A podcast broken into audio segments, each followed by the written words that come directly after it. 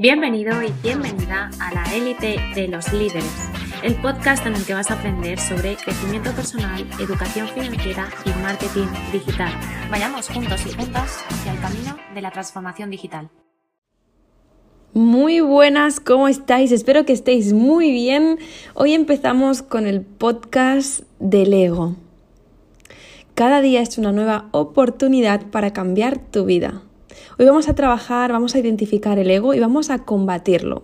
Por lo tanto, nosotros vamos a hacernos conscientes de esa parte que forma parte de nosotros, pero realmente no le prestamos mucha atención.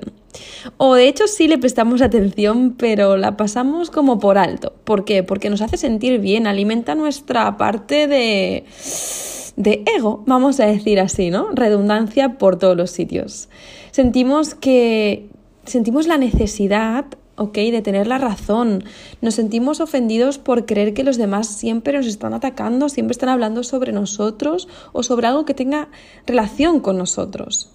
Sentimos también la necesidad de ganar, de triunfar, de competir, de creer que la vida se basa en eso mismo. Se basa todo el tiempo en que la gente y el resto del mundo está por y para nosotros, compitiendo todo el tiempo, viendo quién es mejor todo el tiempo y desgastándonos todo el tiempo. Y no es así. También sentimos la necesidad de creernos superiores, de cada minuto, en cada aspecto de nuestra vida, da igual, no importa en las relaciones, en el trabajo, en la familia, creemos siempre que tenemos que estar al pie del cañón, siempre siendo superiores. También tendemos a identificarnos con nuestros logros, haciendo que esto sea lo más importante de nosotros. Y por último, creemos, tenemos la creencia de sentir el deseo de la posesión, de tener más y más y más y más. Es bien dicho que la humildad es el sólido fundamento de todas las virtudes. Vamos con el punto número uno para trabajar y combatir a nuestro querido ego. Espejo.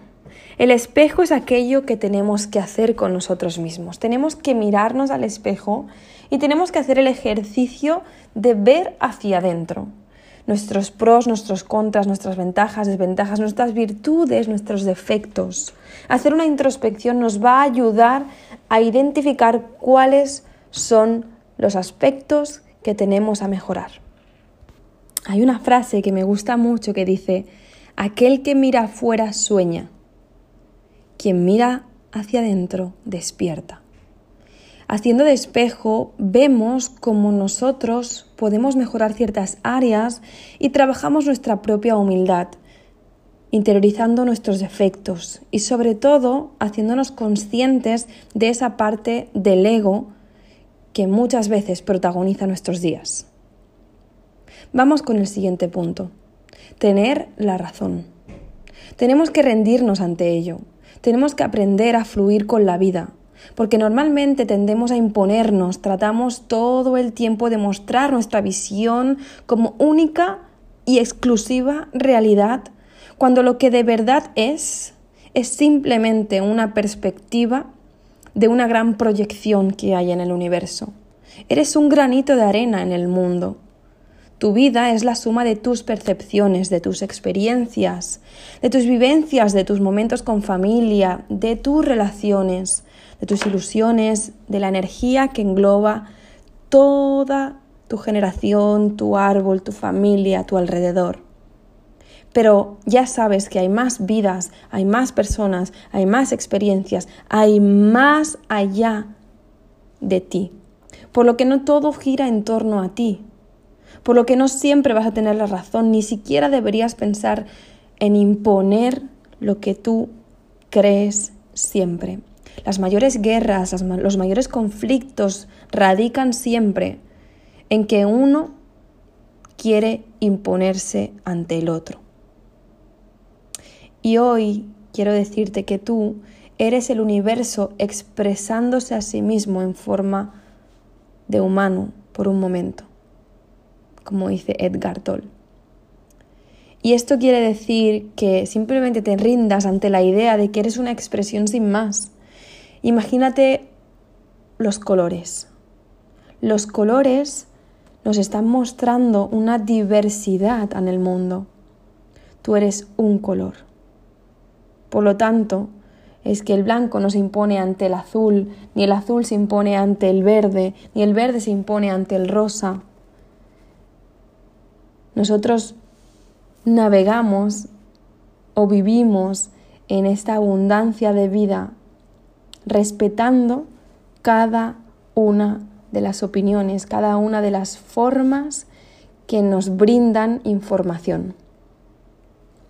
Vamos a por la parte punto número 3. No eres superior. Algunas veces creemos, según nuestras experiencias o hacia dónde estamos trabajando, forzamos una creencia de que somos mejores que el resto por ser diferentes, porque estamos emprendiendo, porque estamos haciendo cosas distintas y alimentamos esa arrogancia que nos hace tener una vaga y una creencia totalmente falsa sobre que somos superiores, creyendo que nuestras acciones son mejores que las acciones de otras personas, creyendo que la ignorancia del resto es inútil, no sirve para nada y que no tienen derecho a aportar. Pero la mayor curación sería despertar de aquello que no somos. Y es que no somos superiores, no somos eso que creemos que somos. Vamos a la cuarta parte. Nada es personal. Cuando tú comprendes que nada es personal, el dolor no es para hacerte sufrir sin más, sino para que tú despiertes. Hay varias razones por las que nosotros deberíamos comprender que estos estímulos, estas, estas fases que nos vienen a nosotros, estos puntos de sufrimiento que nos vienen, nos han llegado para enseñarnos algo. Hay un libro que habla de los cuatro acuerdos y nos dice que hay cuatro principios que nos ayudan a vibrar en sintonía y en equilibrio sin hacer caso a las fábulas mentales que normalmente atendemos y compramos de nuestra mente. Esas películas que se generan en nuestra mente que nos confunden creyendo, nos hacen creer que nosotros somos las víctimas de toda esa serie. Creemos todo el tiempo que hay un ataque hacia nosotros mismos. Y cuando nos deshacemos de esa idea, cuando nos deshacemos de esa creencia, el cielo empieza a despejarse y nos muestra el camino tal y como es, lleno de aprendizajes, de retos y circunstancias que nos llegan sin más, para forjarnos y ayudarnos a construir nuestro camino. Vamos por el punto número 5. Este en especial me encanta porque es tal que así. Ofrécete. Ofrécete significa que vamos a empezar, hoy tengo el regalo para ti, es que vamos a empezar la cadena de favores. Si tú estás escuchando este podcast y te lo estás tomando en serio y como he dicho al principio, cada día es una nueva oportunidad para cambiar tu vida, vamos a ser ese ejemplo que queremos ver en el mundo, vamos a combatir el ego sin buscar el alimento de justificar que todas nuestras acciones necesitan una valoración. Así que hoy vamos a empezar una cadena de favores donde el principio fundamental es prestar a una persona que creemos que lo puede necesitar algo que nosotros tengamos. Un talento, profesión, ayuda, lo que sea, no importa. Un gramo de sal, eh, una caja de huevos, lo que sea, puede ser algo que le debas enseñar, puede ser algo relacionado con tu profesión, puede ser algo relacionado con darle simplemente alimento, lo que quieras. Pero empezar la cadena de favores significa responsabilizarse y contribuir con tu propio crecimiento. No vamos a alimentar el ego porque no lo vamos a publicar, no vamos a buscar la valoración sino que vamos a hacer este acto de bondad y de fe para ayudar al resto. Vamos a empezar la cadena de favores eligiendo a una persona a la que podamos ayudar con algo que a nosotros se nos dé bien. Y nos vamos a asegurar que esa persona que recibe lo que nosotros le damos haga exactamente lo mismo. para seguir con la cadena de favores. Y termino este punto con una frase que dice, Eres mucho más grande de lo que jamás hubieras soñado. Vamos con el siguiente. No eres lo que tienes. El ego es una parte de nosotros que empieza a decirnos que no somos perfectos. Nos dice que somos lo que tenemos todo el tiempo. Nos identificamos en base a nuestras posesiones con la creencia de que cuanto más tengo, más valgo. Tendemos a pensar que poseer más es ser más valioso y nos envolvemos en este pensamiento por lo que empezamos a escucharnos. Tienes que poseer más porque cuanto más tienes, más grande eres. Pero si eres lo que tienes y las posesiones que tienes desaparecen, lo que eres también desaparece en el proceso. Así que eliminemos la creencia de que conseguir más cosas es ser mejor. Eliminemos la creencia de que vivir en base a todas las posiciones que nosotros buscamos tener significa tener una mejor calidad de vida.